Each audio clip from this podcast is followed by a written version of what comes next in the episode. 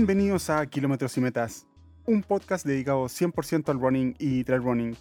Mi nombre es Sergio y hoy les tengo un gran invitado, una, la verdad, un ecuatoriano gigantesco que obtuvo el mejor resultado en el UTMB a nivel latinoamericano con el número 6 en los 170 kilómetros. Así que muchachos, em, espero que lo disfruten. Esta conversación ya se hizo, la verdad. Está en el podcast y está en el Instagram para que lo puedan disfrutar, para que lo puedan gozar eh, arroba kilómetros y metas en Instagram y también en todas las plataformas de podcast eh, que lo pueden encontrar para que lo puedan oír cuantas veces quieran y lo puedan compartir si también les gusta el capítulo. Así que chicos, no lo demos más largo, eh, a disfrutar. Joaquín, ahí sí, ¿cómo estás? ¿Qué tal, Sergio? Todo muy bien, muchas gracias. Fantástico. Cuando te preparas para una carrera, que sabes que para muchos es difícil, cuando se consigue el logro cuán importante el proceso? Uy, creo que es, es lo más importante. Eh, realmente, para mí, yo empecé a, hacer deporte cuando tenía 13 años y, y bueno, ahora tengo 28 años, tampoco, tampoco que empecé hace muchísimo tiempo, pero, pero creo que es el proceso prácticamente ha sido el que me ha llevado a, a lograr lo que, lo que he logrado deportivamente y, ir paso a paso, ¿no? O sea, realmente para mí, igual que para, me imagino que la mayoría de gente, el pensar en un ultra, en pensar en la larga distancia, genera un montón de susto, ¿no? Entonces, creo que, creo que es mucho más sano eh, ir cumpliendo con pasos cortos, ir ganando confianza, ir sintiendo más cómodo con, sintiéndote más cómodo con, con, la, con la distancia para luego tratar de subir un poco más, ¿no? A que sea al revés, a que sea más bien, bueno, me lanzo a hacer algo súper grande y, tal vez no me va tan bien, me lesiono y, después la vuelvo a intentar. Siempre, siempre yo lo he visto como que es mejor hacer unas, unas graditas antes que, lanzarse algo tan grande. ¿Por qué, ¿Por qué comento esto? Porque eh, Joaquín, para que la gente está viendo, ¿cierto? Y va a escuchar este podcast, es el mejor sudamericano eh, en la historia del UTMB, eh, que ha tenido la mejor clasificación. Entonces digo esto porque hay muchos competidores que esta carrera la ven como, como eh, la esmeralda deseada, pero no la pueden terminar. O, como, como lo dije ayer con Alejandro Forcade, esto es como Zach Miller, que desea ganar el campeonato, pero siempre se funde en los últimos 50 metros. Disculpando la, la, mala expresión. Entonces, cuando, cuando tú me dices que, que, tuviste, eh, que tienes 28 años, a los 25 más o menos, 24, te fue súper bien en la TDS parte hablándome un poquito de la TDS, que creo que eso fue el salto primero que diste para tener tus mayores logros más adelante. Sí, bueno, creo que como, como la mayoría de corredores de trail, obviamente escuchamos del UTMB y es como nuestro, lo máximo, es lo, el techo a lo que podemos aspirar. Así que yo, yo ya desde niño lo soñaba, ya desde niño quería algún día ir al UTMB, pero como corredor de aventura, yo empecé haciendo, haciendo estos rides de aventura, si también los conocen, me movía mejor en terreno técnico. Así que dije, bueno, realmente, de entre todas las carreras del UTMB, la TDS es la más técnica, a esa le voy a apuntar. Esa yo creo que es la que mejor me va a ir. Además que soy súper pequeño, soy flaquito, entonces el desnivel en general es lo que mejor me fluye.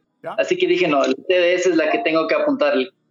Y, fui realmente con expectativas de, o sea, y le soy súper sincero, y es uno de creo que mis mayores problemas de como corredores del tema de la, como de confianza. Yo iba a la TDS con la idea de terminar la carrera, o sea, fuera mi primera carrera de más de 100 kilómetros y en esa, bueno, en ese entonces la carrera no era de 145 kilómetros, era de 120, así que ya de por sí era un reto gigante para mí terminarla y fue descubrir con que realmente me fluyó, me, comenzó a fluir todo muy bien, eh, mucho mejor de lo que me esperaba y bueno, terminé décimo, eh, que en, en, ese rato me, me sorprendí al saber que era el primer latinoamericano en terminar justo en el top, fue el primer latinoamericano en terminar en el top 10 de la TDS.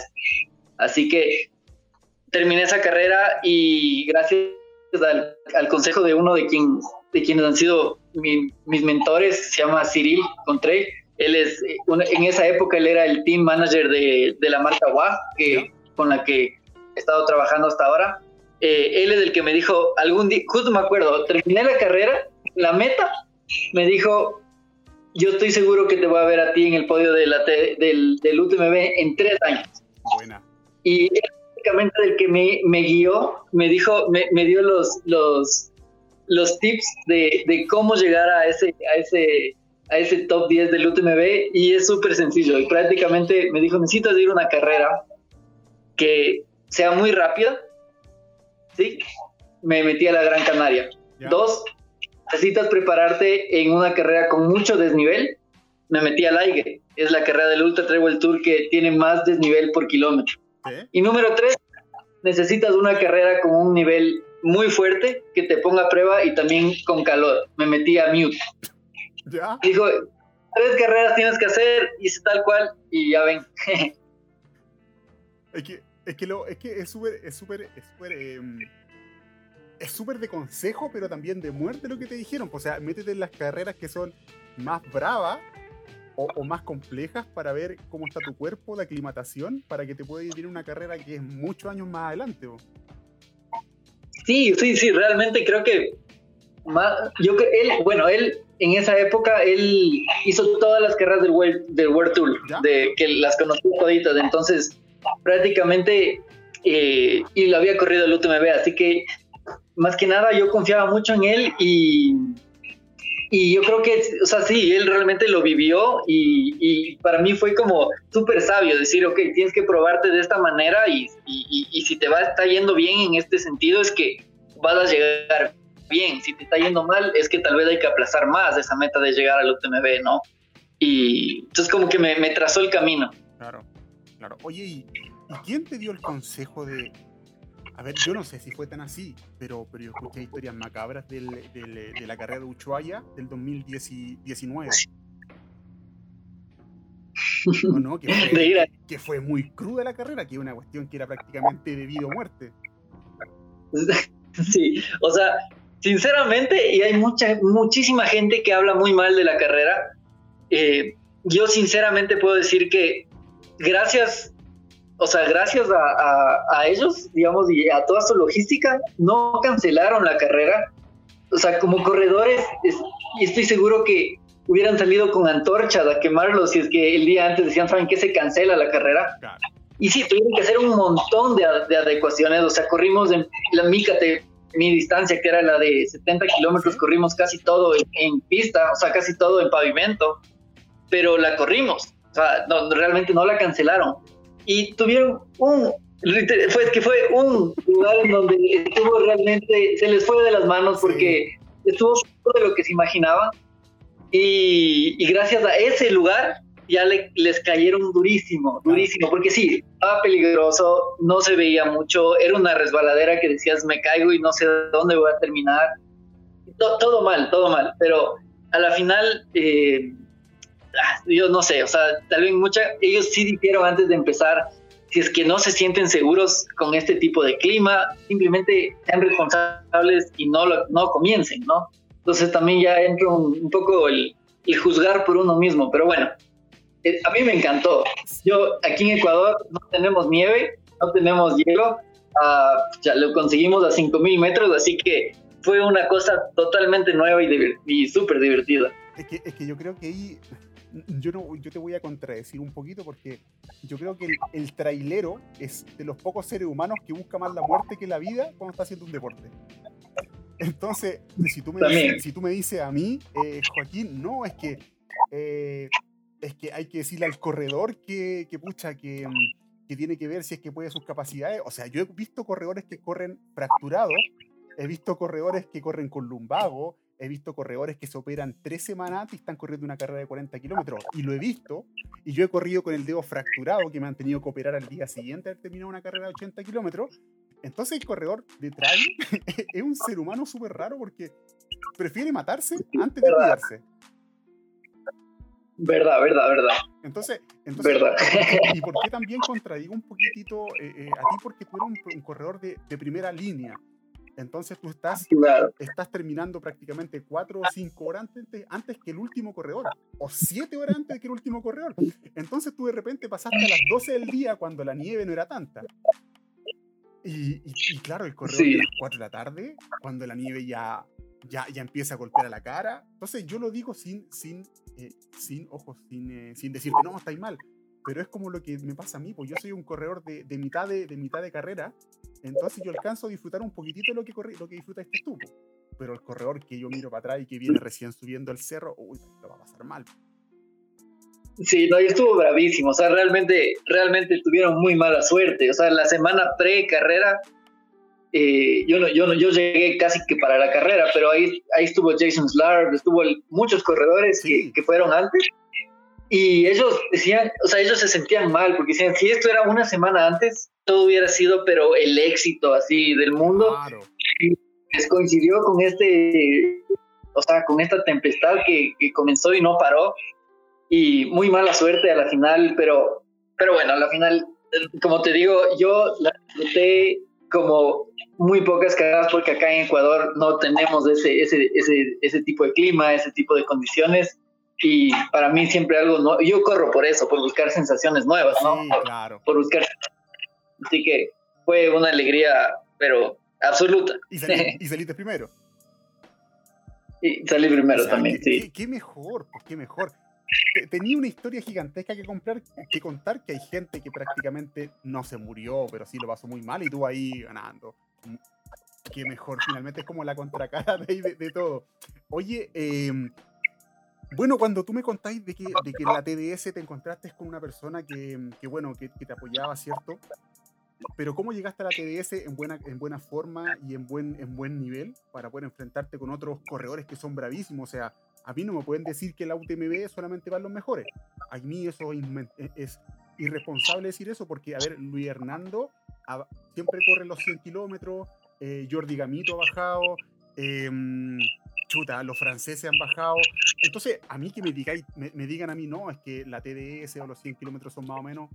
A ver, eh, hay un francés, el que ganó el que ganó el 2019, no el 2018, ha ganado todas las categorías de.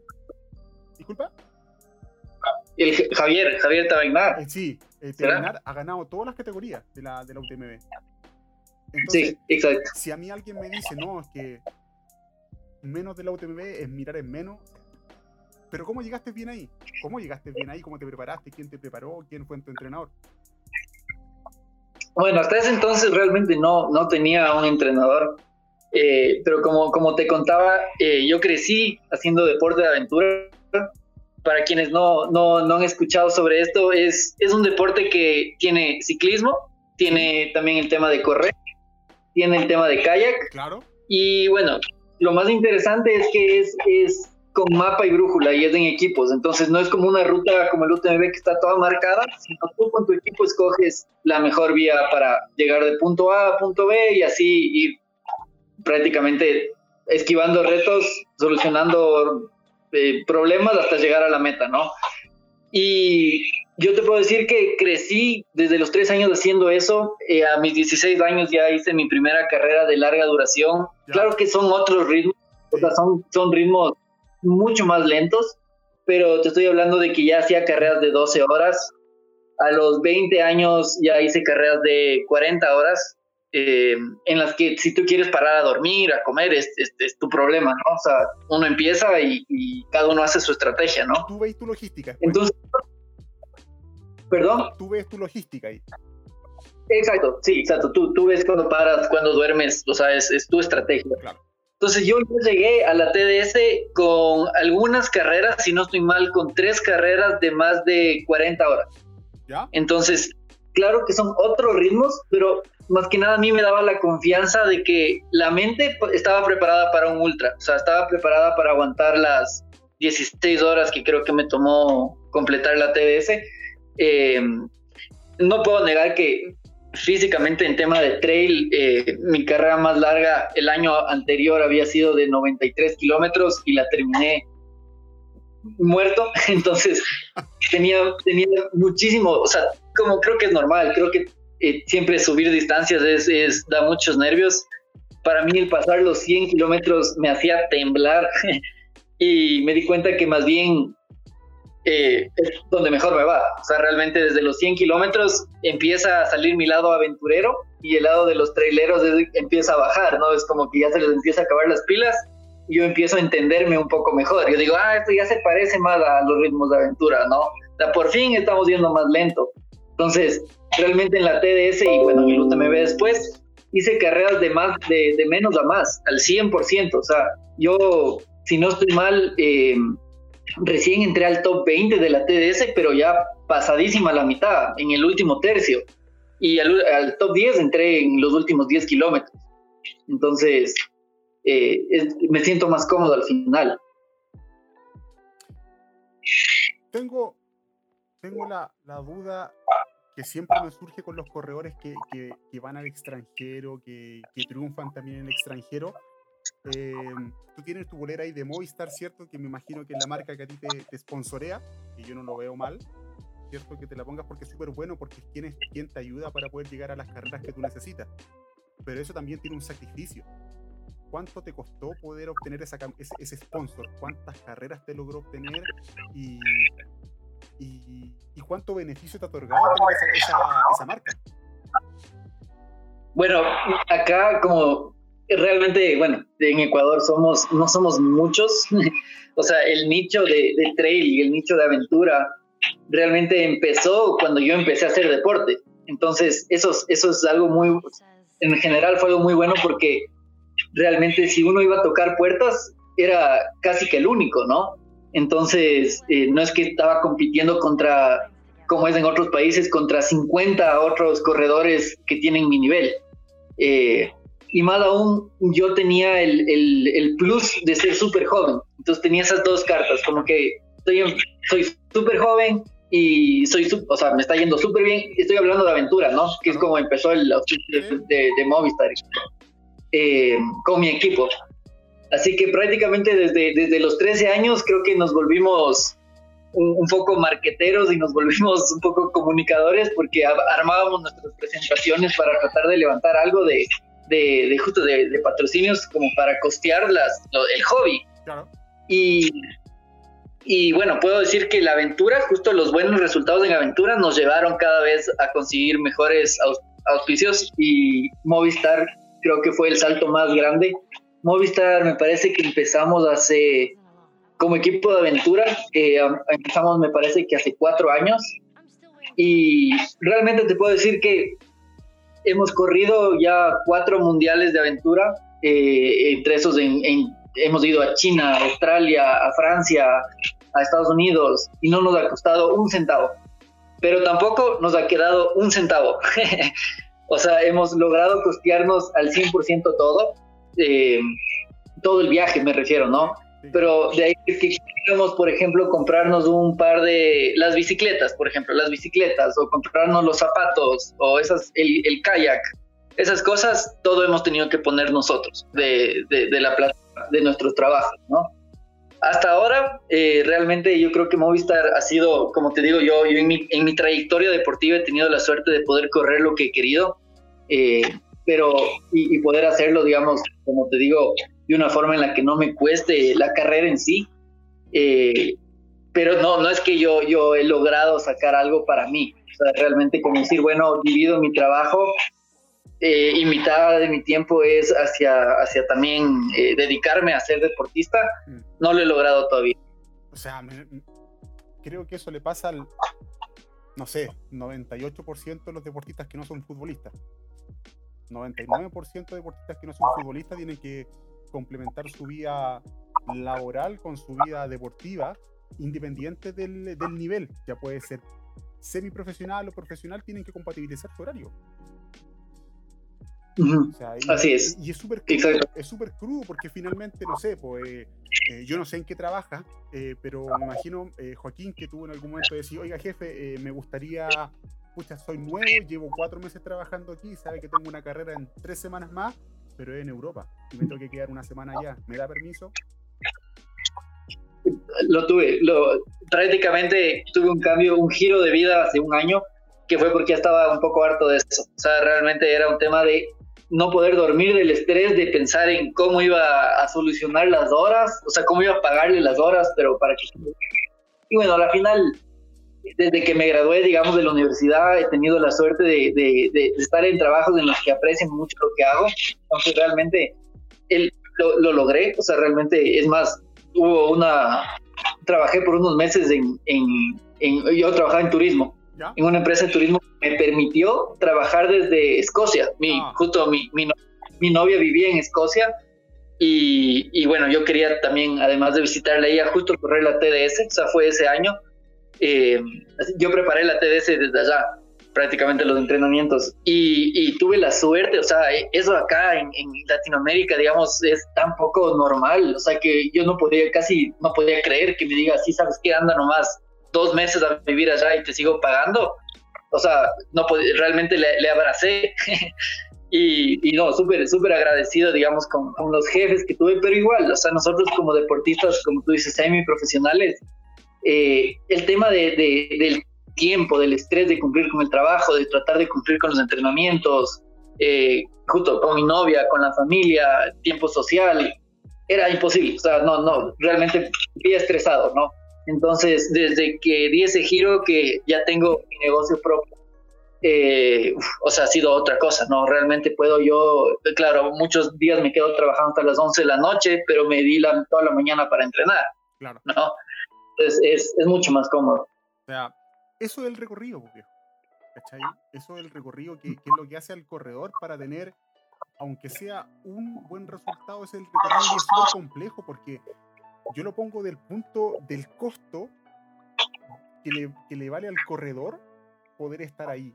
O sea, tú me habláis, por ejemplo, del kayak, me hablas de la bicicleta, me hablas tal vez de la polera, de las zapatillas que son, pero que no te alcance de tu, de tu, bolsillo, o sea, perdón, de lo que te entrega la empresa para comprarte los materiales. Pero eso no es todo el corredor.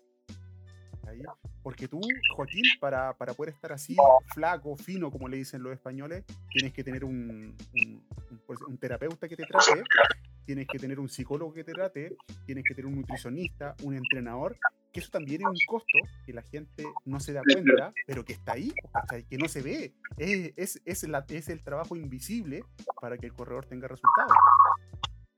Y es algo que no, y además que hay muchos corredores, y yo me incluyo, que repetimos mucho que este deporte no es individual. O sea, uno sí se para en la línea de meta y está solo, pero realmente el resultado es de mucha gente que está atrás tuyo, entre esos, justo todo lo que mencionaste, la nutricionista, que el entrenador o entrenadora, eh, que también la psicóloga deportiva, eh, hay, hay, tanta gente eh, que, que, está por detrás de que tú logres tener ese buen resultado que termina siendo un trabajo en equipo, más aún cuando hay abastecimiento y además depende de que, de que la persona esté ahí y te haga el abastecimiento y te dé ese apoyo moral que es tan, es tan importante realmente, o sea, eso es para mí, te hace, es, realmente es un beneficio algo inigualable. O sea, esto va a ser medio romántico lo que voy a decir, pero también está el valor, el, el pago intangible que tú tenés que hacer en el sacrificio personal.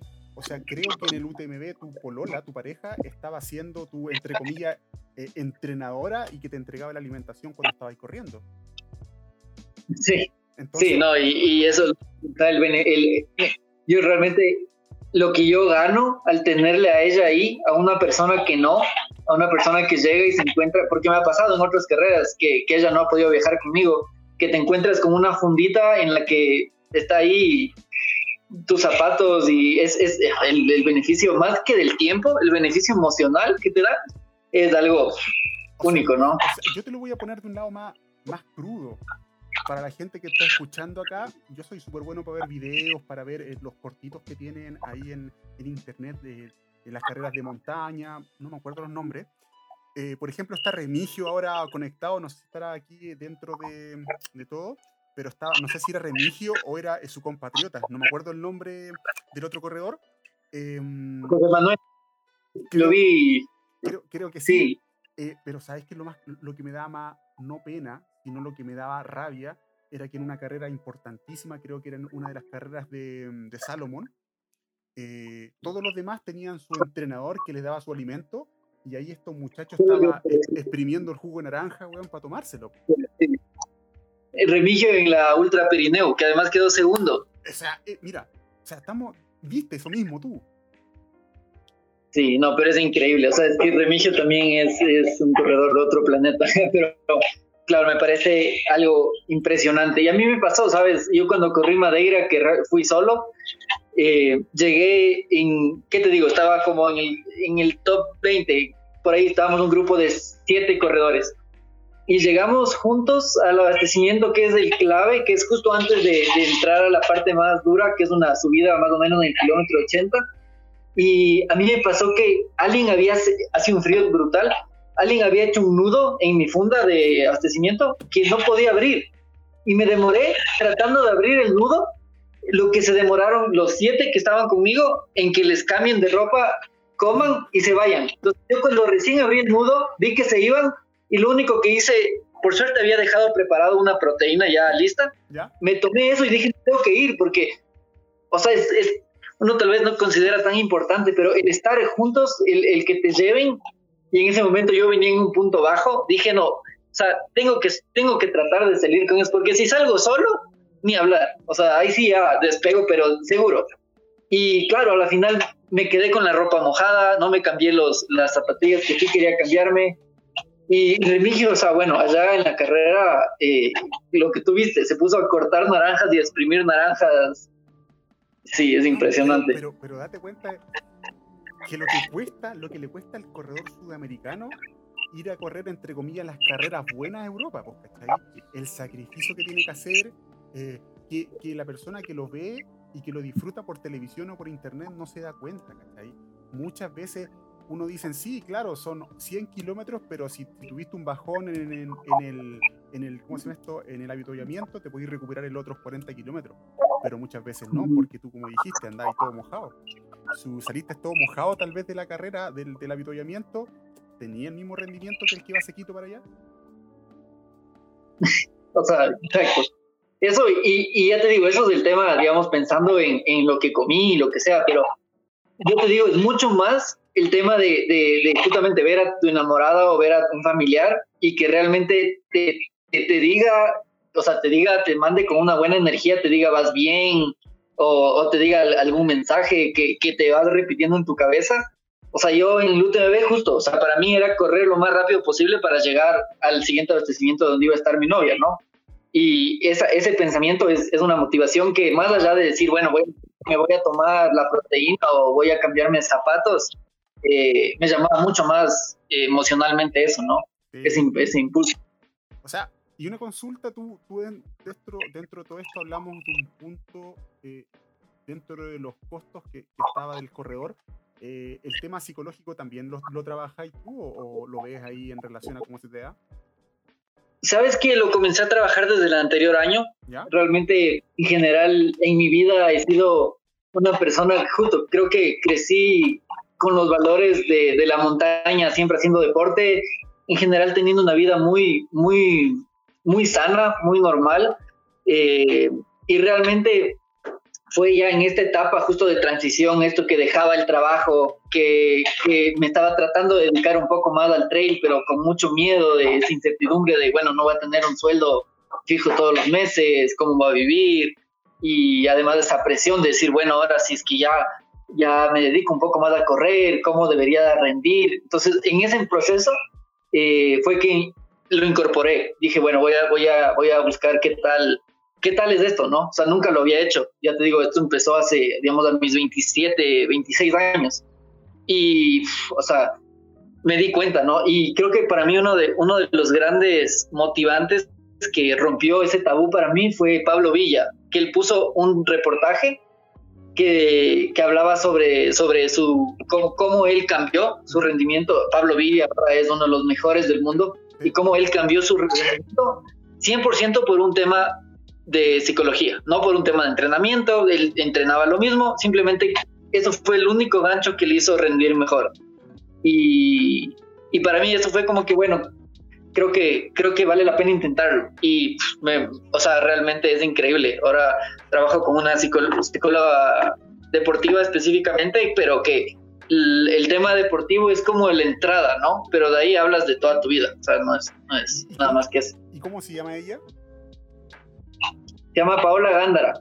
Ella es, eh, acá en Ecuador tiene un negocio de, se llama Nala, que es de psicología y nutrición. Entonces va muy bien las dos porque muchas veces justamente, bueno, en mi, en mi caso no es, pero mucha gente tiene problemas digamos, con la nutrición y, y esto afecta un poco el tema de mente. Yo en tema nutricional me va súper bien, entonces igual ella me, digamos, la Juli, que es la nutricionista, igual me ayuda, pero, pero es un súper buen complemento entre, entre ellas.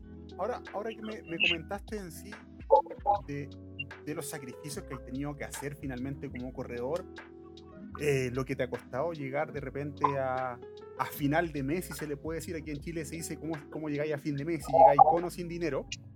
Eh, ¿Cómo llegaste a, a Laia eh, ¿En qué condiciones te dijo ella para, para que tú fueras su pupilo? A ver, creo que yo como dije, llegué a TDS sin, sin entrenándome yo solo, un poco eh, a lo que yo creía. Eh, y en la TDS eh, me acuerdo que vi la lista de inscritos y entre esos justo yo quería ver quiénes eran más o menos de mi edad.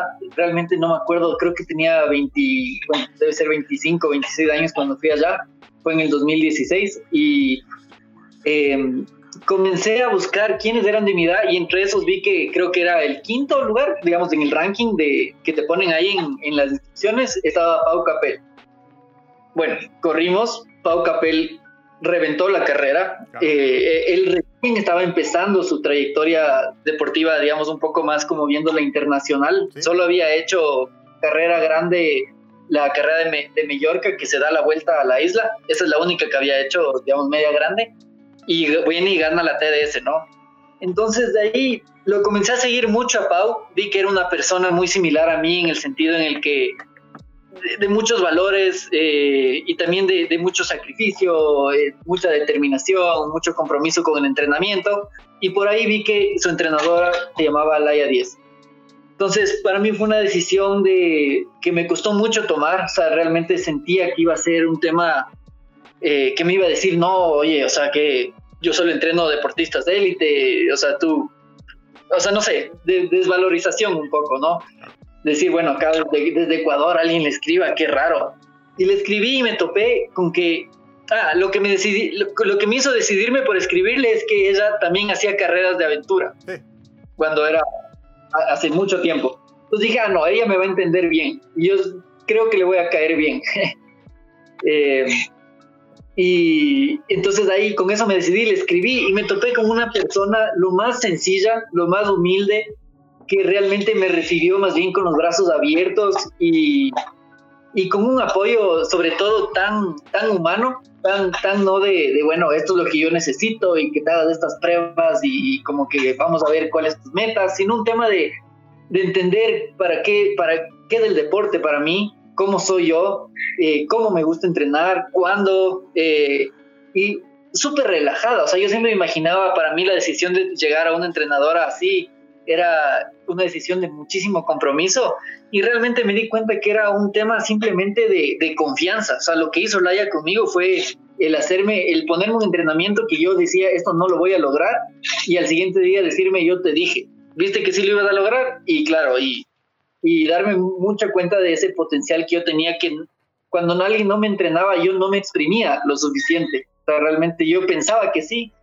pero ya no era como que debía algo a alguien, ¿no? O sea, no, eh, realmente para mí la motivación de cumplir con, con las metas que ella me ponía eran súper interesantes.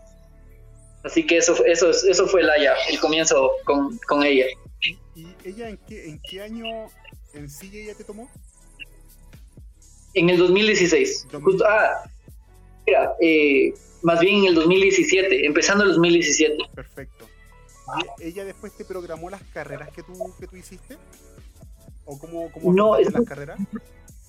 Si no estoy mal, ni siquiera fue el 2017, fue creo que hasta, bueno, no sé, pero, pero prácticamente ella me dijo, o sea, ella, ella me dijo que, o sea, me hizo como reafirmarme que el ultra perderle un poco el miedo, o sea, reafirmarle a que sí puedo correr carreras como el Iger de tanto desnivel, con tanta distancia. Eh, o sea, prácticamente ella sí, ella más, lo que me hacía era como recomendar, como decir, esta creo que está muy pegada a esta, más bien no hagas esto, pero, pero de ahí nunca es que me dijo, oye, o sea, esto, esto no lo vas a lograr, o sea, nunca, nunca con un sentido negativo, así como... Y sabes que nunca hablábamos de, o sea, y eso soy algo también eh, digamos, muy personal, nunca hablamos de posiciones. nunca, hasta ahora. O sea, hasta en el UTMB siempre hemos hablado de tiempos. O sea, ¿cuánto tiempo quieres hacer? Yo le dije, yo quiero completar el UTMB en 24 horas. Esa es mi meta. O sea, yo quiero darme la vuelta a ese, esa montaña, a ese Mont Blanc en 24 horas, en un día exacto. Y para mí eso era, eso era lo que yo buscaba, o sea, el, tiempo. Llegaba primero o llegaba último, si hacía las 24 horas yo sabía que cumplí con lo que buscaba. Y, y bueno, pero, pero a ver, no sé si, te lo voy a repreguntar nuevamente.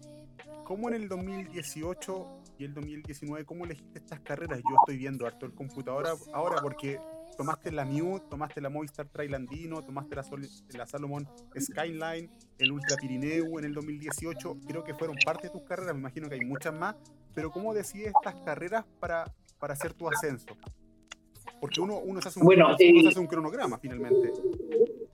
Sí, es lo que te decía, o sea, para mí las que eran clarísimas eran las que Cyril, este, este amigo que me dijo en la, en la final de la TDS, eran la Gran Canaria, Aiger y Mute. Esos tres eran como las que para mí eran las, las principales, eran mis metas A, digamos, una por año, ¿no?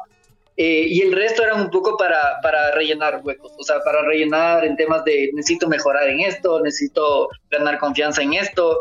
Eh, entonces, por ejemplo, para mí el 2018 fue un año súper variado, que yo quería sentirme cómodo en todas las distancias, o sea, desde correr un kilómetro vertical y sentir que puedo dar, dar guerra. Aquí, bueno, nunca he corrido afuera un kilómetro vertical, pero aquí en Ecuador, que, igual hay un nivel súper fuerte en carreras cortas, sobre todo.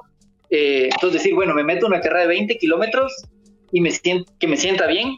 Y lo mismo decir, me, meto a la Aiger 100 kilómetros y me siento bien. O sea, ser súper polivalente en ese sentido.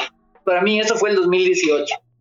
El 2019 que Ah, no, estoy, perdón, el 2017. Eso fue el 2017. 2018, que fue el año de la, de la Mute, más bien fue un tema ya de ganar. Eh, y ahí corrí también el mundial, eh, el mundial de aventura más fuerte que he corrido, que es uno en, en Isla Reunión, que estuvimos en la ruta, me parece que siete días. Ah, caramba. Entonces, fue, fue, un tema de ganar mucho volumen. O sea, el 2019 fue, fue un tema de mucho, mucha aventura, corrí mucha aventura y corrí obviamente la Mute, que ya era una carrera nuevamente de más de 100 kilómetros. Te entiendo, te entiendo, claro, o sea, o sea, creo que le tomaste bastante valor, bastante valor al consejo que te dieron y eso es súper es súper válido si, si, crees que esta persona tenía un, conocimiento relevante para lo, el aporte que te podía dar. Sí, sí, sí, sí, totalmente.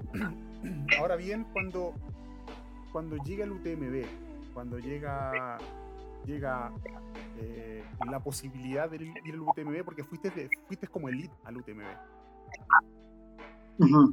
¿Cómo decidiste correr 30 o 20 días antes de una carrera que puede ser una posible lesión segura para muchos corredores? Eh, sabes que sí fue.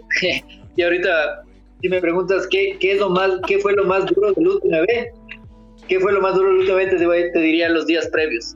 Yo, y no, me, Laia no me va a dejar mentir, mi novia no me va a dejar mentir. Yo, cinco días antes de la carrera, pensé que ya no partía. Y, no es chiste. Eh, me salí a hacer mi último entrenamiento como para aflojar. Me tocó volver en, en bus porque tenía tal dolor de justo de, por las carreras de estas benditas que hice que que ese día me acuerdo que llegué a la casa y ni siquiera lloré, o sea, era un tema de que estaba, no sabía ni qué, no podía sentirme más culpable conmigo mismo. Y, y me acuerdo que solo le dije, Laia, ¿y ahora? Y me dijo, no vas a hacer nada más. O sea, literalmente no quiero que ni camines en Chamonix, no quiero que vayas a hacer nada, te vas a quedar en casa y vas a pararte en esa línea de partida y te va a ir bien. Vas a ver.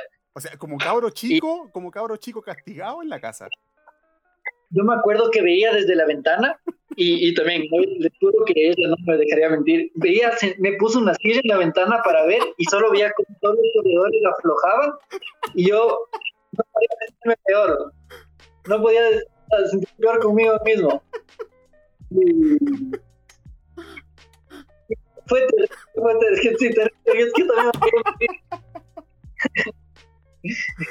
Esos días... Está bien, está bien. Está bien, pero ese, fue.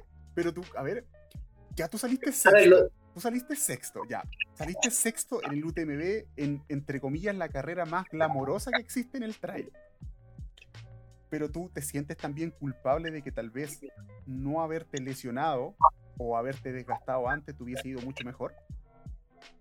A ver, a ver, les cuento un poco la historia. Bueno, el día, eh, perdón, en estas carreras lo que pasó es que era una carrera de 40 kilómetros, hice dos, ¿no? Justo un mes antes. Y lo que pasó es que me comenzó a sentir tan bien que dije voy a ir por el récord, por, por, por de gana, por zafado. Y hice una de las mejores carreras que he hecho en esa distancia, que eran 42 kilómetros, y rompí el récord. ¿El Ruco, cierto? ¿O cuál era? No, se llama La Travesía. ¿Ya? fue una semana, que era de 40 kilómetros. La travesía. Y de ahí, la, disculpa, la travesía Race. Esa. Ah, ya, perfecto. Ya, esa. Y, y, y Laia me dijo, bueno, ¿cómo te sientes? Y yo estaba felicísimo porque realmente me sentía buenas sensaciones. Fui al Ruco y para mí el Ruco, o sea, la estrategia con Laia era que prácticamente vaya a, a terminarla y a, a, completar la distancia. Eso es lo que ella buscaba, que sume volumen. Y me pasó nuevamente que me sentía tan bien porque había hecho un buen, tan, tan, buen proceso de entrenamiento que ya me vi en la carrera, venía peleando el primer puesto y ya, ya, ya, ya no sé qué me pasó, ya, ya, ya tenía, faltaban 10 kilómetros y venía sprinteando con un corredor más, ¿no? Terminé esas dos carreras y me comenzó un dolorcito en la banda, ah, en toda la banda.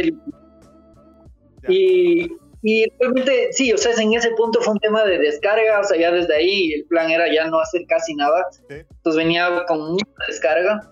Eh, y más bien este dolor empezó justo una semana antes de, de, de la carrera, que estuve, me fui, viajé una semana antes y hice el reconocimiento de la ruta. Hice en, do, en, hice en tres días el reconocimiento de la ruta con un amigo una semana antes, que además yo creo que fue muy ambicioso, o sea, fue muy, muy cerca la carrera. Por ejemplo, justo le escribí a Saga, a, a Gabriel eh, Rueda, que él estaba ahí, que él quedó noveno en la TDS, ¿Ya? y le escribí a Moisés Jiménez, que eran dos, dos digamos, latinoamericanos que iban para allá, a decir, oigan, ¿quieren hacer conmigo el reconocimiento? Los dos me dijeron, ¿sabes qué? Es muy cerca, o sea, no, no, no vale la pena, nosotros ya estamos descargando. Y yo, eh, no sé por qué le, le, le, tenía fe que me iba a servir mucho reconocer la ruta. Y la hice, y la hice realmente muy suave, o sea, le hice en un plan muy aventurero, eh, pero ahí me empezó el dolor. Ahí me empezó el dolor fuerte, digamos. Entonces, obviamente terminé eso ya preocupado. Eh, la semana pre-carrera, digamos, eh, ya sin casi sin correr. Y, y, bueno, como te digo, ya, ya, ya les conté antes, pero pasó que en el último entrenamiento pre, digamos, pre-UTMB, me tocó regresar en bus a la casa porque no pude del dolor, o sea, realmente no podía ni, ni trotar. Eh, me tocó pagar un masaje que me costó creo que 120 euros, pero por suerte lo conseguí porque, o sea, me di, cuando comencé a preguntar a la gente me decían, uh, o sea, es imposible ahorita conseguir un masaje a último momento. Pero bueno, lo conseguí gracias a, a una compañera de equipo de WA, que ella era fisioterapeuta y medio que se hizo tiempo. Y, y prácticamente mi novia aprendió eh, con YouTube a hacer, a hacer de fisio. Todos los días no hice nada más que, que, cuidarme en ese sentido. Y el día pre, el día pre carrera, ella corría la, TD, la TDS, dos días antes, ella corría la TDS. Y nosotros, cuando hicimos el, cuando yo corrí la TDS, hicimos un pacto con mi novia que en el 2019 ella correría la TDS, ¿Ya? yo le hacía abastecimiento. ¿Ya? Y después, al revés, yo corría el UTMB y ella me hacía el abastecimiento a mí. Perfecto. Lo que pasó es que no teníamos en cuenta que la carrera iban a alargarle. Entonces yo la, noche pre, no, o sea, no la noche pre, sino la noche anterior, yo no dormí porque estaba haciendo abastecimiento y me pasó de todo. O sea, que no les puedo explicar. No tienen idea lo que me pasó porque me quedé sin datos del celular. Entonces la amiga que me iba a llevar de un punto al otro, que tenía una van, no pude comunicarme con ella, entonces ella ya se fue a me quedé del bus, entonces me tocó tratar de dormir en una plaza en Buford, pero re mal, o sea, en plena plaza con la baldosa fría. O sea, fue terrible, fue terrible. Entonces yo acabó la TDS, yo estaba hasta medio, estaba con un poco de fiebre, me sentía pésimo, ella me arrastró, yo no sé cómo, o sea, ella acabó de la TDS, se bañó y me arrastró por el pueblo para ir a hacer el registro para mi UTMB. Entonces dije ya, soy, o sea, no podía sentirme más imbécil, perdón, pero, o sea, dije, vengo preparando esto tres años, soñándolo, soñándolo toda mi vida, y resulta que la vengo a joder desde un mes antes con esto de, y, por acelerado, acelerarme en las carreras. Y ahora además, eh, el día antes estoy con fiebre. O sea, no podía sentirme peor. Y realmente ahí creo que lo que ahí, ahí se ve que este deporte no es un deporte individual. O sea, quienes a mí me levantaron en ese momento fue Laia, fue mi novia fue mi familia, fueron los amigos que prácticamente me decían, eh, me recordaban que, que, o sea, prácticamente me, me, me, ponían en un, o sea, me hacían pensar que sí lo iba a lograr. O sea, yo estaba convencido internamente que iba a partir el UTMB y que en el primer abastecimiento iba a llamar a que me vayan a ver. Y ellos fueron quienes me dijeron, me, me recordaron que, que, que realmente sí he hecho mucha preparación, ¿no? Y yo creo que fue el minuto en el que estaba, yo me acuerdo, yo ya hasta dejé de sentir y me pasó que estaba tan bloqueado, o sea, no, no lloraba, no me reía, estaba tan asustado, no sé qué, que ya dejé hasta de sentir esa adrenalina. Me pasó el momento que estuve parado en la meta y comenzó la cancioncita esa de, de la, la, famosa del Look Me Ve, que ahí me acuerdo que fue como que el primer momento que me volvieron como a salir un poco de lágrimas de, de emoción y a sentir esa adrenalina así, pero de, de como no lo había sentido en los últimos cinco días de, tanto, de tanta preocupación. Y me acuerdo que ahí solo me prometí a mí mismo dar todo. O sea, dije, bueno, así sea que llego a la mitad de la carrera o llego a la meta, voy a llegar habiendo dándolo todo lo que puedo. O sea, para mí eso era como, hice ese pacto, digamos, con, conmigo mismo. Y, y, ya, o sea, creo que empecé a correr, me olvidé del dolor.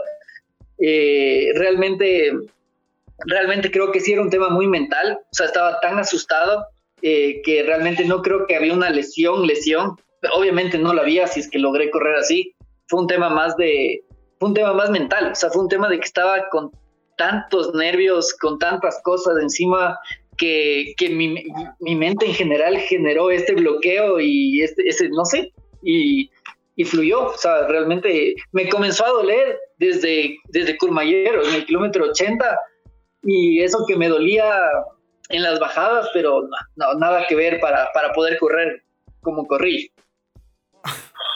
Oye, yo me río porque yo creo que mucha gente que está viendo el, el, el, el video y, y, mucha gente que puede estar escuchando el podcast, que suele pasar esto como, como la ley de Murphy.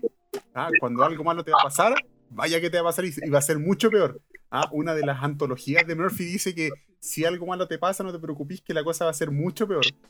Eh, yo te cuento una historia mía de una carrera que fue en Futangui, aquí en Santiago, ah, perdón, en, el sur de Chile, en el lago Ranco. Eh, yo me fui por unas pequeñas vacaciones para allá. Había encontrado un trabajo nuevo, entonces pedí permiso dos días para irme para allá. Jueves, viernes, sábado y domingo y el lunes estaba trabajando. Entonces yo fui con mi familia y la carrera el día sábado en la mañana. En la madrugada partíamos a las 5 de la mañana y yo a las... Eh, y yo tenía mucha ansia de participar en la carrera entonces yo me quedé dormido como a las 10, desperté a las 11, me quedé dormido a las 11 y media, desperté a las 2, a las 1 y media de la mañana y me tenía que ir como a las 3 de la mañana que tenía un taxi contratado para irme para allá. Ya. La cosa es que llegaron las, las, las 2.10 de la mañana y dije, no, voy a dormir un poquitito más si al final el taxi me espera en la esquina. El asunto es que el taxi no me fue a buscar, no, a buscar. Yo tuve que salir a una carretera en un pueblo donde a las 10 de la noche está todo apagado. En la carretera nadie me tomaba, nadie me tomaba porque no pasaba ningún auto, no pasaban ni carretas, nada. Y de repente pasa un auto y yo le hago deo para que me lleve y me para y me dice, em, ¿para dónde va usted a esta hora? Yo le digo, no, lo que pasa es que voy a una carrera en Futangue y se va a ir caminando. Yo le digo que sí. Me dice, no, no llega hoy día a la carrera. Yo le dije, ¿cómo no? No, que es muy lejos. ¿A cuánto queda de aquí? No, queda como a 25 30 kilómetros. Dije, no, ya, jodí. Yo le dije, pero igual me puede llevar un poquito más allá. Y el asunto es que 20 minutos para la carrera aparece un, auto gigantesco y le hago deo y eran hartos muchachos que iban para la carrera. Y me llevaron para allá. Y yo creí, pero primera vez en mi vida, que mi vida corría riesgo arriba de ese auto. Porque iba tan rápido, iba tan rápido, que cada vez que giraba, el auto se volteaba un poco. Se giraba un poco y se levantaba un poco. Iba con el trasero apretadísimo por llegar a la carrera. Pero, pero fue una aventura que tuve, que no se acerca a la tuya, pero... ¿Cómo? ¿Y si llegaste? Sí, llegué, llegué dos minutos antes que partiera la carrera. Qué bestia. Dos minutos, me saqué la ropa, me saqué la ropa con la que andaba, y, porque era para cambiarme después de volverme, y me puse una chaqueta y partí al tiro. Pero, pero son historias que nos pasa a todos los corredores, pero en tu caso es una historia gigantesca porque te fue súper bien. Sí, o sea, realmente yo no me esperaba, o sea, y mientras más corría, más, más, más, más me sorprendía a mí mismo. O sea, realmente decía, no puede ser que esté tan bien. Eh, bueno, realmente no sabía las mucho posiciones hasta Courmayeur, que llegué y ahí justo me topé con mi novia y me dice, escucha, estás, en el, estás a punto de entrar al top 20. Y ah, yo pensaba que estaba mucho más yo pensaba que venía porque empecé, o sea, ya después viendo, empecé en posición 66, después 40, y a Courmayeur llegué como en 20, 24, me parece. Y, y ahí me dijo, estás en posición 20 algo, y ahí dije, wow, o sea, para mí era increíble. Venía un poco atrasado de mis tiempos, de los tiempos que te digo que yo quería hacer 24 horas. Así que, eh, no, o sea, realmente no podía creer más bien que, venía tan bien después de todo lo que me pasó antes, ¿no? Y, cuando llegaste a la meta, mejor dicho, en el último habituallamiento que existe, cuando ya eh, existen los aplausos de que vienen los líderes acá, ¿qué, se sintió ahí en el corazón y en la cabeza? A ver, eh, realmente me pasó, nos pasó que no venía solo, venía, veníamos en un grupo de cuatro. Y era chistosísimo lo que voy a contar, porque a mí me pasó que venía pasando gente, toda la noche pasé, pasé, pasé, muchísima gente. Y llegó un punto que ya, digamos, ya no, ya me veía bien solo. De repente le pasé un chino. El chino se me pegó y no soltaba. Juntos llegamos a, a Trien. De Trien salimos y le cogimos a un japonés. Entonces yo, bueno, bueno, japonés, listo, chino, japonés, el japonés no se despegó por nada. Y al siguiente abastecimiento en Valorcín le cogimos al chico de Hong Kong. Entonces yo decía, no sé qué pasa en esta carrera, pero, o sea, cada uno que voy pasando es asiático, o sea, no podía hablar, yo necesitaba decirles vengo mal y ni uno me entendía nada. y los tres, qué berracos, o sea, realmente si yo venía mal, ellos venían peor, no soltaban, no soltaban, no son un carácter. Y hay esta subida famosa que es eh, la que sube a, Flager, que es como el, último, última pared, digamos. De ahí es plano y bajada, que es, es casi 800 metros positivos en como, en como 3 kilómetros. Yo me acuerdo que yo venía mejor en las subidas, eh, mejor que ellos, entonces yo dije, a ver, y faltaban ahí 10 kilómetros exactos. Yo dije, a ver, aquí me la juego todo. O sea, si no les logro soltar en esta subida, seguramente me, van a ganar. O sea, yo ya no voy a tener nada más, porque ellos vienen planeando y bajando mejor que yo. Entonces me acuerdo que literalmente me colgué en los bastones, ni vi para atrás y le di lo mejor que pude. Llegamos arriba y regreso a ver y el único que estaba conmigo era el chico de Hong Kong.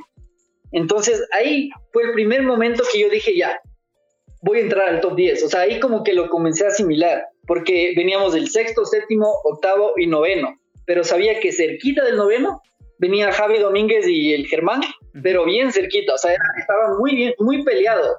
Así como no estuvo peleado en la punta porque Pau Capel corrió solo, atrás veníamos en una, en una paliza, pero mortal entre todos. Así que en ese momento ¿qué te digo? O sea, sentía, sentía, lo único que sentía es que mientras más rápido corra, más rápido se acaba. Venía sufriendo, o sea, no puedo decir que no, venía con bastante, o sea, ya venía bien adolorido en general. Ahí sí ya me dolía la rodilla muchísimo. y, ya, sinceramente, ya solo lo único que soñaba es ya terminar. Oye, y, me imagino que, el compadre Hong Kong te invitó una buena cerveza. Ah, o sea, Ahí si, lo que pasó. Si, lo trajiste de lastre todo, más de 20 kilómetros mínimo, una cerveza, pues viejo. No, no sabes lo que pasó ahí. Imagínate. Bueno, eh, la verdad es que con el único que un poco conversé es con el chico de Hong Kong que se llama Ho Chung Wong. Los otros dos sí no hablaban cero. O sea, cada vez que algo decían en inglés, les hablábamos en inglés, los otros dos solo no respondían. Él venía jalando siempre en los planos y bajadas, el de Hong Kong, y yo en las subidas. Y lo que pasa es que justo salimos de esta subida, llega este como falso plano largo, y se me comienza a despegar. De una se me fue. Entonces yo dije ya, o sea, es inevitable. O sea, yo ya no tengo absolutamente nada más. O sea, yo quedé séptimo esperemos. O sea, yo decía, tengo que aferrarme al séptimo lugar. Y lo que pasa es que llego a un punto y, o sea, le venía viendo, medio cada vez más lejos, pero le venía viendo. Llego a un punto y regreso a ver la cinta y regreso a ver que el, el tipo se estaba bajando, pero una cosa, o sea, era una pared lo que se bajaba, pero en dirección mala. Entonces, a mí me entró una preocupación porque dije, este si se, mete, se baja por ahí, o sea, no solo va a perder el, sexto lugar, va a perder hasta el quinceavo lugar. O sea, se estaba bajando correcto a Chamonix. Entonces yo ahí, y realmente este rato lo único que me nació es como preocupación. Entonces me acuerdo que le, le, por suerte me escuchó y ahí yo como que me sentí súper culpable de irme. Como veníamos trabajando tanto tiempo, dije, no sé, solo me llegó la, la, sensación de que tenía que esperarle. Entonces me paré ahí, volvió él, se demoró, ¿qué te digo? Un minuto, o sea, no, no fue, no fue, en ese momento se hizo larguísimo. Entonces yo dije, ya, ya nos van a coger. Pero, ¿qué te diré? Esperé un minuto y medio máximo, ¿ya? Volvió él y ya comenzamos a correr juntos nuevamente, sin hablar, comenzamos a correr juntos nuevamente. Llegamos al último abastecimiento que ya es antes de bajar, o sea, es, me parece que a, a kilómetros de meta y ahí él me dice, me dice, quiero que tú, quiero que tú ganes, te quiero que tú me ganes. Entonces yo le digo, no, o sea, a la final hemos venido trabajando, trabajando juntos, tú vienes mucho mejor que yo, dale tú, o sea, yo no tengo, yo en esta bajada no tengo para seguirte, o sea, o sea, no, dale nomás. Entonces me dice, no, no, entonces era un tema de que yo le decía, no, gana tú. Esto es, como, el corta tú. No, mi amor, corta tú, corta tú, mi amor. No, ya. Entonces ahí, ahí realmente no, realmente como que tampoco, como te digo, no es que hablábamos profundo, ¿no? O sea, eso era palabritas, porque él tampoco hablaba tan buen inglés. Y solo como para esto mientras corríamos, digamos. Y llegó el punto en que llegamos ya al último kilómetro juntos y un tema de que dijimos, bueno, realmente, realmente sí, o sea, yo le dije, lleguemos juntos, o sea, ahorita yo, un sprint imposible, o sea, me hacen acelerar, pero un, así una milésima de segundo de, me, desbarato, así que no, no puedo más.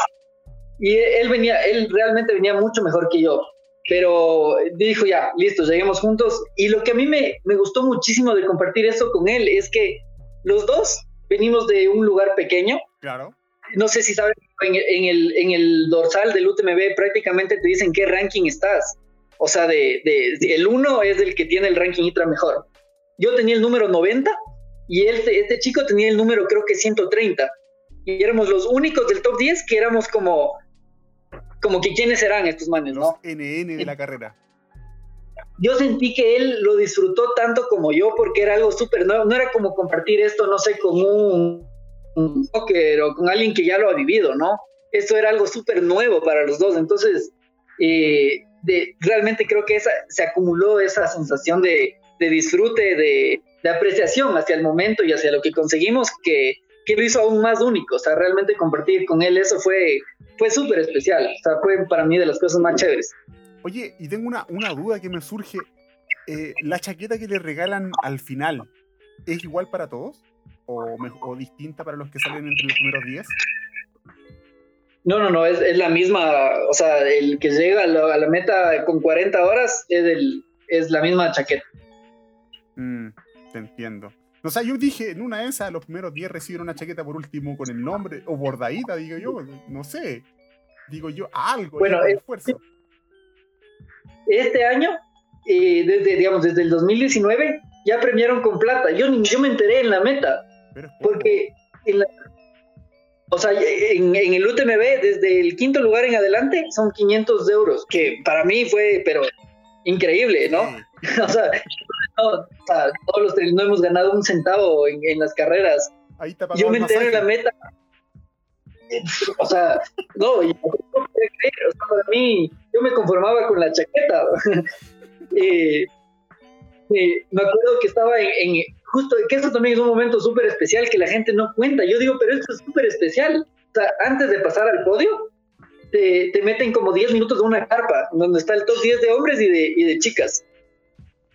Entonces, en e, ese momento es súper especial. O sea, realmente para mí, para justo este chico, digamos, éramos los dos en una esquinita así, queriendo tomar, sacar autógrafos al, al Pau, al, al, al Javier, a todos estos como en una esquinita los dos así nerviosos y, y ahí nos enteramos los dos que, que, que, premiaban con premio porque nos pidieron los datos de cuenta.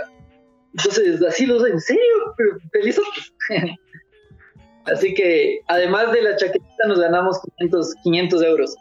y, ahí, y, fue, y se gastó en algo bueno, mínimo una cena, algo con la polola, mínimo. o sea, bueno, lo, lo, increíble fue que estuvimos o sea, un poco pagó los gastos del viaje, porque claro, como viajamos al final los dos juntos, ella, ella quedó de segunda sudamericana en la TDS, o sea, le fue muy bien. Era su primera carrera de más de 100 dame el nombre porque la invito de inmediato a participar en el próximo capítulo. María Vallejo, sí. Aquí, aquí hay invitadísima, así que después tú me haces el gancho con ella. Porque mañana, ojo, mañana voy a estar conversando con Paula Fierro, que es la mejor sudamericana en el UTMB en el año 2019 también. Sí, sí, justo, justo justo escuché de ella y, justo vi que, que, fue al UTMB también el mismo año que yo. La mejor sudamericana Pero salió 39.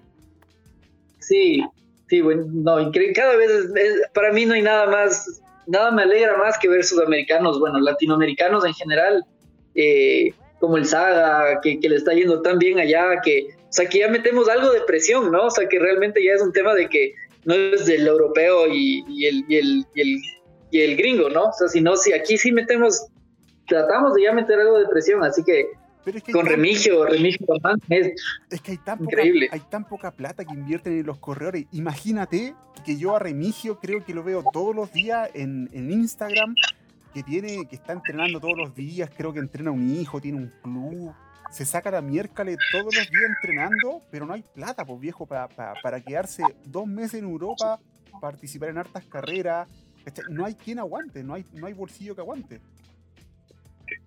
Totalmente. Entonces, me imagino como tú, o sea, me imagino que, a ti te gustaría, y yo sé que tienes tu emprendimiento, tu empresa, em, pero me imagino que te gustaría como corredor quedarte ahí, no sé, dos meses o tres meses corriendo netamente, enfocado en correr, en tener buenos resultados, pero no se puede.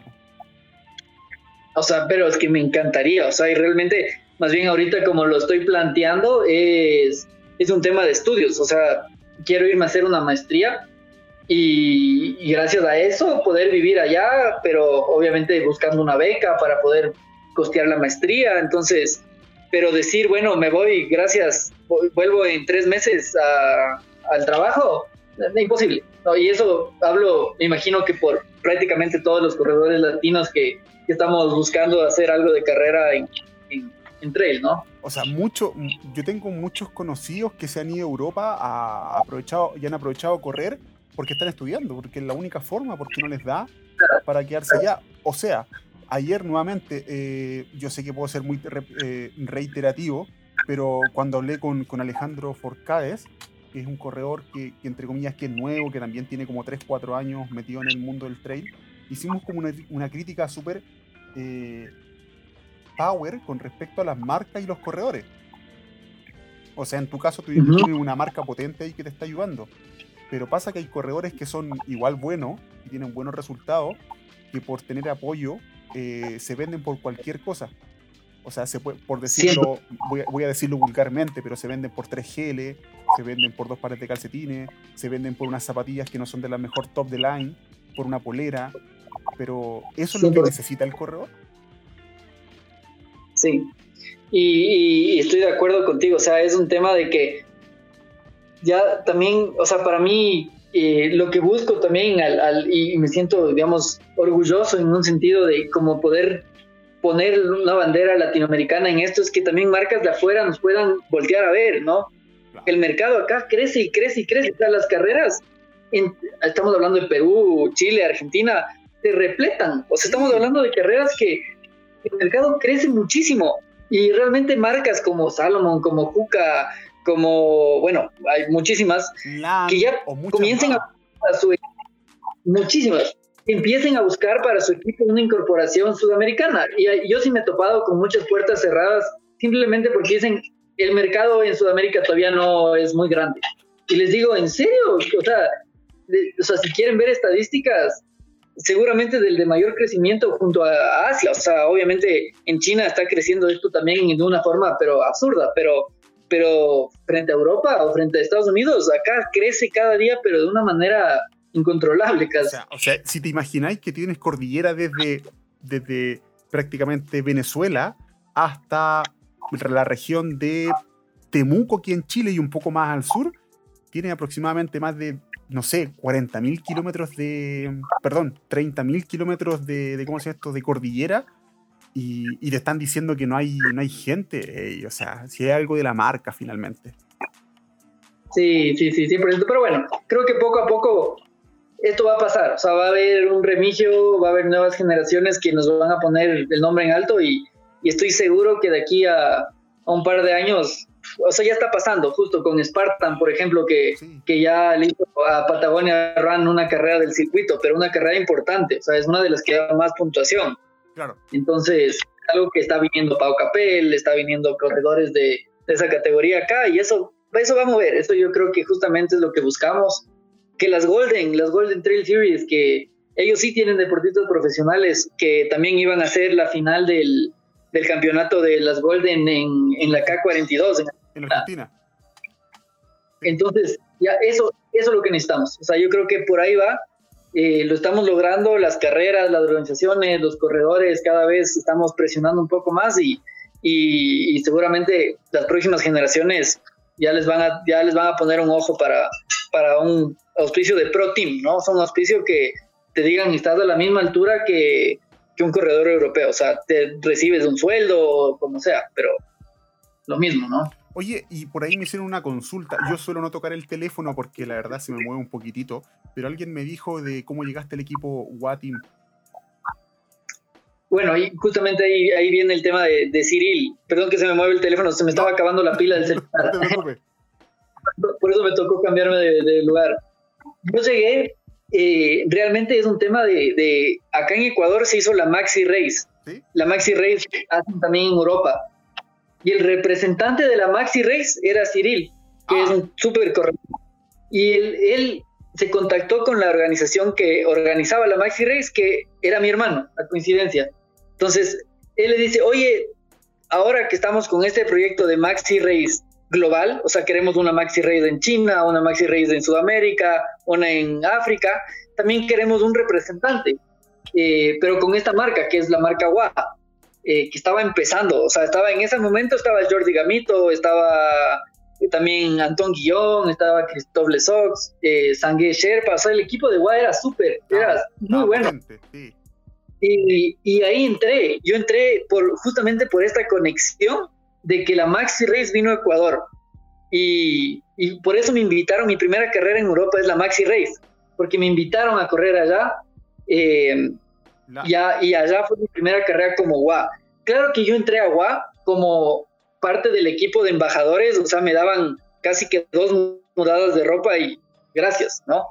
Y, y realmente me gané el puesto. O sea, ahora, ahora puedo decir que el último año éramos, éramos seis, éramos cinco personas del Pro Team, digamos, que ya Pro Team me refiero a que nos pagan, nos pagaban, por ejemplo, en el UTMB me pagaron el hospedaje, me pagaron el ticket de avión, o sea, no, no, no son cosas que puedo decir, bueno, me dan un sueldo como tal vez a los atletas Salomon, pero, pero te cubren los viáticos, ¿no? Entonces yo me gané el puesto, o sea, fui un poco por resultados y bueno, por la imagen en general, eh, me gané el puesto dentro de ese pro team, ¿no? De, de entiendo, entiendo. Entonces igual has tenido un, has tenido entre comillas, eh, un, una buena una buena ayuda que te ha logrado eh, aportar dentro de tus logros, finalmente. Y, y, tu, y, tu, y tu pareja, tu, novia, em, ¿cuánto te ha aportado en, ti en, en tu mejora constante? A ver, yo, yo siempre también digo esto y, y es súper, súper cursi, digamos, pero yo tuve un antes y un después y mi mayor problema era el tema de la confianza. O sea, yo era un corredor y, y también, digamos, en esto en general se, huye, se une el AYA 10 también y prácticamente ellas, ellas eran las que ponían, ponían la plata por mí. O sea, ellas, me, ellas, si les preguntas a las dos, te decían que estaban seguras que yo entraba en el top 10 del UTMB. A mí no me lo decían, pero estaban seguras, convencidas. Yo, pero ni, o sea, y les digo sincero desde, o sea, ya te digo, es un problema, sería bueno que te pueda decir, no, yo firmemente pensaba que iba a llegar a un top 10 del UTMB. Sinceramente, yo no lo veía, no me veía capaz. Ella sí. Entonces, realmente ella, ella, y yo creo que mucho más que Laia, eh, María ha sido quien me, me ha dado esa confianza, me dio ese clic mental de comenzar a confiar y valorarme como deportista, o sea, de ir a pararme en una partida y decir, bueno, sí tengo para, de, para, para, darlo, o sea, para tratar de, de hacer algo. Qué grato eso, porque siempre he escuchado que finalmente si las cosas no parten bien de casa, los demás afuera está súper desordenado. Claro, no, y, realmente nosotros, o sea, eh, creo que también compartimos esto, o sea, nos encanta, como te digo, es súper también eh, recíproco, recíproco, esa palabra no, no bueno, pero lo que quiero decir es que ella también corre y, y muchas veces sí, hacemos muchas de las carreras que yo quiero, pero por ejemplo la Ultra Pirineo era su carrera, o sea, yo fui a correr la maratón, la que corría la distancia larga era, era María, ¿no? Lo mismo, o sea, la TDS, claro, o sea, ella, ella también corría, o sea, yo tenía que estar ahí para ella. Eh, o sea, yo le hice abastecimiento y, y, después de ella también me iba a hacer abastecimiento a mí, ¿no? Pero era un tema de, de, de, que los dos estamos en esto, ¿no? O sea, yo, yo no es que, o sea, también trato de apoyar en lo que pueda. No, te entiendo perfectamente. ¿Y, y en qué parte, en qué parte de, de tu vida tú, tú dices, yo quiero llegar a este punto? ¿Cuál es el punto que te gustaría llegar a un culmine? o sea, me dices de ahorita adelante cuál, a, qué, a qué quisiera llegar o da al igual, revés. Da igual, no, no, no. Por ejemplo, hoy día. Si tú quieres hablar de un punto culmine, uno dices ahí que me gustaría estar ahí. ¿Cuál sería tu, tu punto culmine como corredor o como persona? A ver, eh, realmente creo que sí me veo y me encantaría tener unos años de vida en el que, el que me pueda dedicar a estar en un pro team de algún equipo eh, si te digo mi sueño y la marca que más me gusta, eh, porque de, soy fiel a sus productos desde que era un niño que corría aventura, ¿Ya? es Juca. Entonces, si me dices que deportivamente qué sueña, es eh, llegar, a ser un, llegar a ser parte del pro team de Juca. Em, e, eso un poco en, en, el tema, digamos, de, de aspiracional deportivo, ¿no? Eh, ¿Qué busco? Eh, para mí es un tema deportivamente, más allá de resultados o algo así, es prácticamente seguir, o sea, me, me, encantaría seguir descubriendo límites. O sea, para mí es algo que, ponte, ahorita si me preguntas a futuro, ¿cuál es, cuál es este techo? O sea, como fue la UTMB, o sea, decir, lo soñé desde mi niñez. Eh, ahorita te puedo decir que tengo muchísima, muchísimo susto y muchísimas ganas de hacer un ultra eh, más aventurero, y a eso me refiero a hacer el Tour de Jans o hacer la PTL, pero ahí me veo yo en un par de años, ¿no? O sea, yo, yo, yo, o sea, ahorita me muero del susto y no, igual que la UTMB, no sé si lo podría lograr, pero me encantaría poder estar ahí en, en el Tour de Jans eh, haciendo una buena carrera, ¿no? Entonces, obviamente, si es que voy a ir para allá, me gustaría ir con, con ganas de hacer una buena carrera, no, no con ganas de disfrutar, o sea, bueno, disfrutar, obvio, siempre, pero no con ganas de, digamos, terminarla, sino de terminarla bien. ¿Te gustaría hacer, eh, ¿te gustaría hacer como el recorrido que hace, que, que hace François de Ané? Exacto, me encantaría, o sea, hacer, por ejemplo, el, el, el GMT, el GMT ah. en Estados Unidos, PCT, eh, así, ese, ese tipo de, uf, o sea, eso es lo que yo me veo corriendo así de viejo. ¿Qué quieres hacer? Ese tipo de cosas. O sea, me encantaría coger mis zapatos y decir, me voy tres meses a correr esta ruta entera, a cruzarme todos los Pirineos o toda esta cordillera. Eh, es súper aventurero, ¿no? pero, pero François, para los que no saben, disculpa François, para los que no saben, es un corredor super pro que ha ganado dos o tres veces el UTMB. Pero este compadre es como súper low perfil o tiene el perfil muy bajo en relación a los demás corredores. Este tipo va a correr a Japón, va a correr a China, va a correr en carreras de senderismo, eh, hace tipo PTL finalmente, carreras que no son de, un, alto estándar de, de, visualización, pero son carreras súper potentes y súper power, imagino que es lo que te gustaría hacer a ti. Sí, y te digo sinceramente, me veo haciendo eso en, en, bastantes años. O sea, ahorita, ahorita lo que quiero, y va más con, con, el tema de Juca, es sí, sí tengo ganas y tengo todavía esa, esa chispa de querer competir. O sea, no te voy a mentir, sí quisiera volver a la TDS, eh, sí quisiera volver al UTMB, quisiera conocer más carreras, o sea, quisiera, por ejemplo, Lavaredo. Lavaredo es una carrera que me hace babiar, o sea, realmente veo las fotos y, y no puedo creer el lugar. Entonces, todavía tengo esa chispa a corto plazo de querer conocer más del mundo corriendo carreras de distancias que no te, o sea, que no, no, no tengas que estar seis meses en la ruta, ¿no? O tres meses en la ruta. o diez días, ¿no? Que sea un tema de que corres, conoces gente eh, y así. Entonces, eso a corto plazo. Oye, ¿y cómo te trató a ti la, la, pandemia, las cuarentenas? Porque me imagino que en Ecuador fue igual que en todo el mundo, que te dieron varios meses y meses y meses y meses encerrado. Yo no sé en qué lugar vives tú, si es céntrico, es más retirado de, de las ciudades centrales, ¿cómo te trató? Bueno, y esto es algo que, o sea, digamos, todavía no lo hemos conversado, pero mi post UTMB fue de lo más caótico y depresivo del mundo. Eh, se acabó, el, se acabó la, la carrera eh, y pasó que este dolor de rodilla que lo venía cargando sí estuvo ahí, solo que, solo que prácticamente yo lo bloqueé por, por, por un poco por loco, por, por la adrenalina, y terminé con una tendinosis del peronero corto, que es un, una, un ligamento, un tendón en el pie, eh, súper pequeño. Y eso es lo que pasó. Eh, la historia es que llego acá, no podía ni caminar, es más, regresé en sillas de ruedas en el aeropuerto. Pero bueno, acá en Ecuador eh, malas decisiones, termino donde un doctor que decide hacerme una infiltración. Lo peor eh, del mundo. Eh, o sea, te aceleré el, digamos, la historia un, un par de meses, ¿no? Pero en diciembre me hace una infiltración.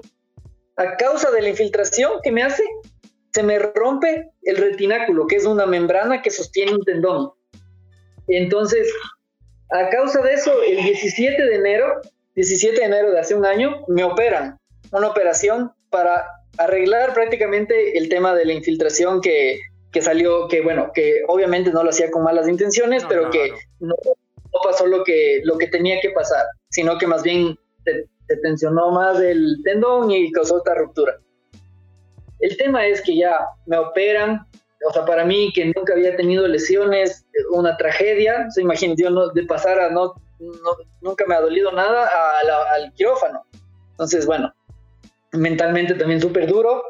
Eh, y agarro la pandemia, ¿no? Entonces fue un alivio también para mí en ese sentido deportivo de decir, bueno, yo estoy en estas, pero todo el mundo tampoco puede correr. Entonces, a la final estoy salvado. Igualdad de condiciones. Eh, bueno, no te alargo el cuento, eh, nos, nos, podríamos quedar horas hablando de esto, pero gracias a esa infiltración ya me curo de la operación, ya comienzo a trotar, comienzo a retomar todo, gracias a esa infiltración, descubren que por ahí, por la aguja de la infiltración, me entró una bacteria y se me infecta el y como te digo, no te largo el cuento, he pasado en esta infección, eh, prácticamente he tomado, bueno, o sea, digamos, todo el anterior año ha sido una tragedia de que no encuentran por qué se sigue infectando el pie, seis meses de antibióticos, ya mi cuerpo, eh, pero re mal, o sea, imagínate seis meses de antibióticos y una dosis ya te deja mal, seis meses seguidos. No se iba la infección, eh, que bueno, que es un tema de piel, que doctores, que este láser te va a curar, que esta crema no funciona. El tema es que hace tres semanas, el, bueno, finales de enero, descubren que tengo un hilo de los que me pusieron en la, operación que está infectado. Entonces, hace tres semanas me tienen que volver a operar, me tienen que volver a abrir el pie para, para sacar este hilo, limpiar todo lo que está infectado y bueno, ahora sí, cerrar la piel. Así que prácticamente ahorita estoy, eh, estoy en muletas. ya voy dos quieto, eh, prácticamente Ahí está, les voy a enseñar hasta la herida para que vean que es verdad. No sé si lo ven. O sea, discúlpame, yo creo. compadre, yo creo que. Joaquín, yo creo que. Date cuenta que ah. en la sonrisa que tenéis de oreja a oreja, que no te la quita nadie, eh, bromear con una lesión que te tiene de guata en la cama, si se puede decir, no es como para estar bromeando. y lo más peor que, puede pasar es que no te has podido recuperar con la velocidad que tú has querido. Sí, no, mentalmente no saben lo desgastante que ha sido. Ahorita ya sonrío y me río porque, eh, o sea, pasé un año, digamos, de no entender, de, o sea, de, sentirme, o sea, de no entender, o sea, porque es mucho mejor que te digan, ¿sabes qué? Te tengo que cortar el pie y eso es. Pero el que te digan, ya, ya va a estar listo, en dos semanas corre, me pongo a correr, tres días después se vuelve a infectar. Entonces, decir, la fregué, de gana corrí, o sea, y sentirte culpable, ¿no? Decir, bueno, voy a parar más, ya, voy a parar un mes, paro el mes, se recupera, y ahora sí vuelvo, ya, esta carrera me voy a inscribir, y otra vez se infecta. Entonces, el desgaste emocional, o sea, ha sido, y ya te digo, por eso la pandemia para mí ha sido, ha sido un alivio en el tema deportivo. Claro porque, porque me ha salvado. O sea, realmente mentalmente a mí me, a mí me encanta, me encanta competir. Eh, y no me hubiera imaginado lo que hubiera sido mi año pasado si es que todo hubiera sido normal. O sea, si es que todo el mundo hubiera estado corriendo eh, y yo hubiera estado en estas en la casa tratando de solucionar una herida del tamaño de una moneda, ¿no? Porque es una cosa de este tamaño. Sí.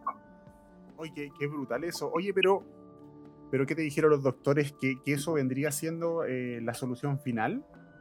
¿O, sí. están viendo? No, no, no. Ya ahorita, ahorita el problema más grave es que la piel estaba ya tan dañada después de tanto tiempo que tuvo que entrar a la cirugía un cirujano plástico para poder como que cerrar la herida porque toda la piel alrededor estaba tan dañada que no lograban, no o sea, el cirujano, el traumatólogo, no lograba cerrarlo bien. Entonces, ahorita el problema es que la piel se cerró con las justas. O sea, fue una obra de arte del cirujano plástico, pero tengo que estar tan quietito porque la piel no se puede mover. O sea, es 15 días de que me pidieron estar así, quieto, quieto, quieto, para que esto se cicatrice súper bien. Eh, por eso sigo puesto los puntos. O sea, ya pasaron dos semanas casi y sigo con puntos todavía porque es un tema de que si, si sacan los puntos se puede volver a abrir. Entonces es un proceso un poco más largo, pero te juro que le siento al pie más liviano, o sea, es un tema como que yo ya internamente el cuerpo yo creo que es sabio y le siento, me siento mejor, o sea, siento que ya no tengo una infección conmigo, eh, o sea, realmente creo que por fin veo una luz al final del túnel, o sea, creo que esto se cierra y ya está, o sea, es un tema de que ya, ya a empezar a correr, ¿no? A retomar otra vez. ¿Y el, y el post operatorio cuánto, cuánto se demora?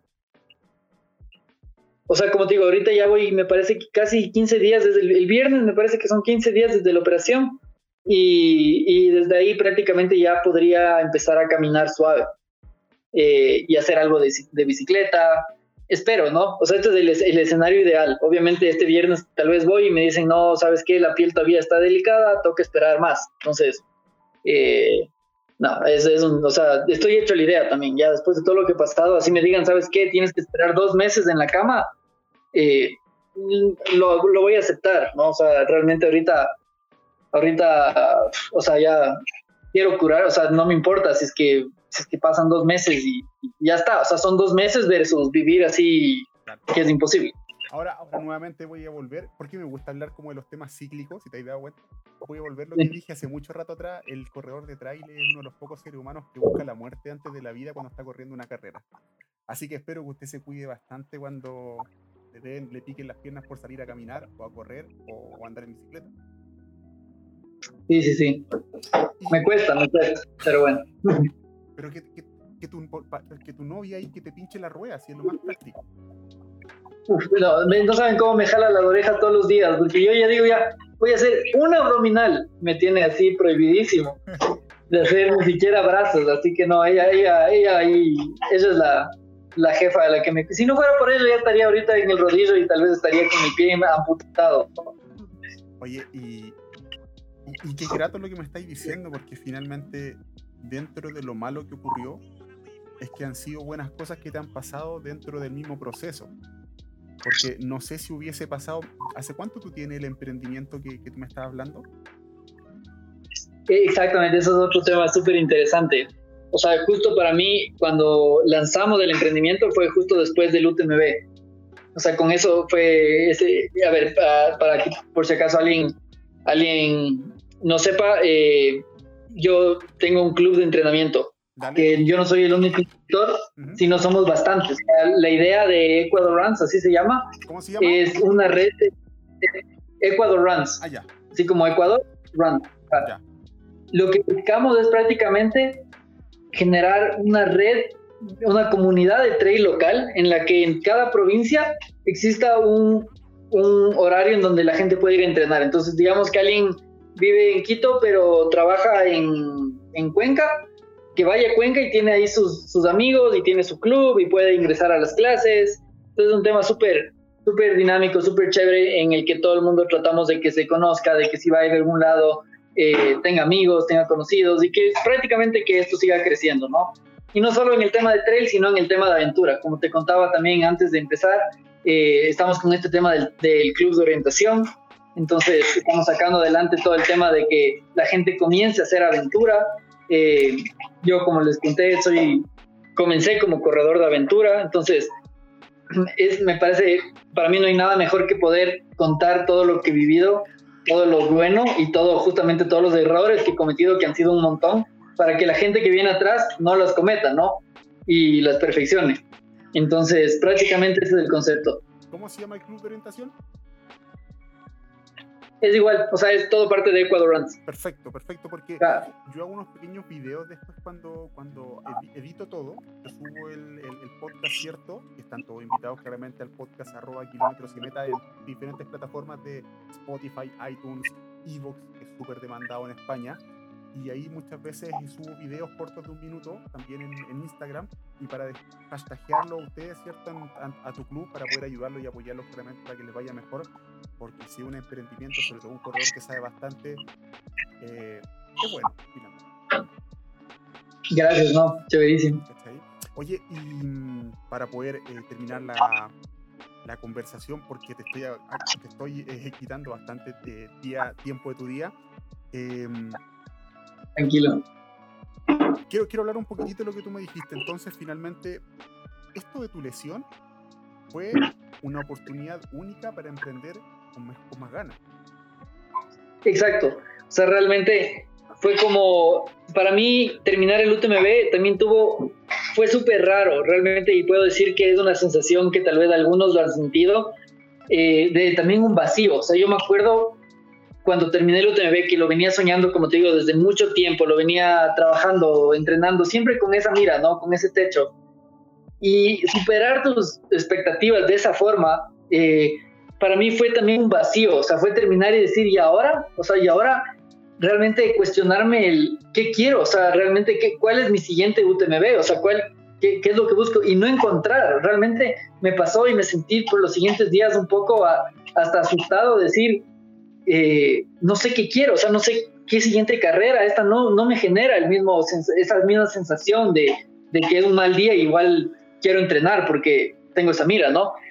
Y encontré, me, como que me surgió esa adrenalina y esa, esa emoción en decir, bueno, quiero compartir con el resto, o sea, realmente quiero trabajar para que Latinoamérica, y en verdad digo Latinoamérica porque no es un tema de solo Ecuador, aprenda de, esto y, se empodere y como que comience a crecer este tema de trail, de aventura y me motivó muchísimo, o sea, realmente me centré en eso con muchas ganas.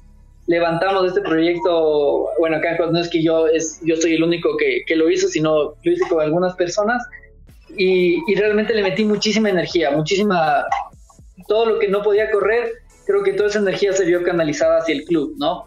Y, y bueno, eh, pasó la pandemia, que también fue un poco una tragedia para nosotros, porque como te decía, nuestros horarios son al aire libre, son con gente, es compartir, es salir del trabajo y, correr. Y nos topamos con esto de que, bueno, y ahora no podemos salir. Entonces también ha sido un tema de innovar, de, de hacer muchas cosas que lo veíamos hacia largo plazo.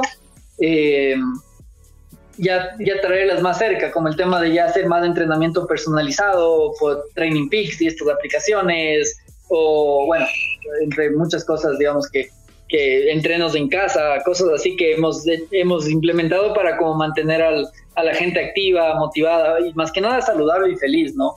Al final el deporte en esta época es una de las mejores terapias para, para lidiar con, con, con lo que vivimos. Claro que sí. Oye, Joaquín, te quiero agradecer por la conversación. Eh, fue súper grata, fue muy chistosa y que también tuvo esa pizca de, realidad que siempre es necesaria para que los corredores sepan que, que, las cosas no son tan fáciles, ¿cierto? Y siempre hay un camino bien recorrido detrás. Así que Joaquín, eh, Joaquín te dejo, eh, perdón, te doy las gracias por todo esto y y antes de despedirme, ¿cierto? Muchachos, están cordialmente invitados para el capítulo de mañana en donde va a estar eh, Paula Fierro, una gran corredora de Ecuador y que ha tenido súper buenos resultados, ¿cierto? Me imagino que... De Colombia, de Colombia. Perdón, de Colombia y que también la debes estar conociendo. No, gracias a ti. Para mí siempre encantado de compartir con todos. Eh, así muchas gracias por unirse. Y bueno, eh, ya saben, cuando quieran, lo que necesiten, saben dónde ubicarme. Así que, ya muchachos, eh, me despido de Joaquín. Joaquín, hablamos después.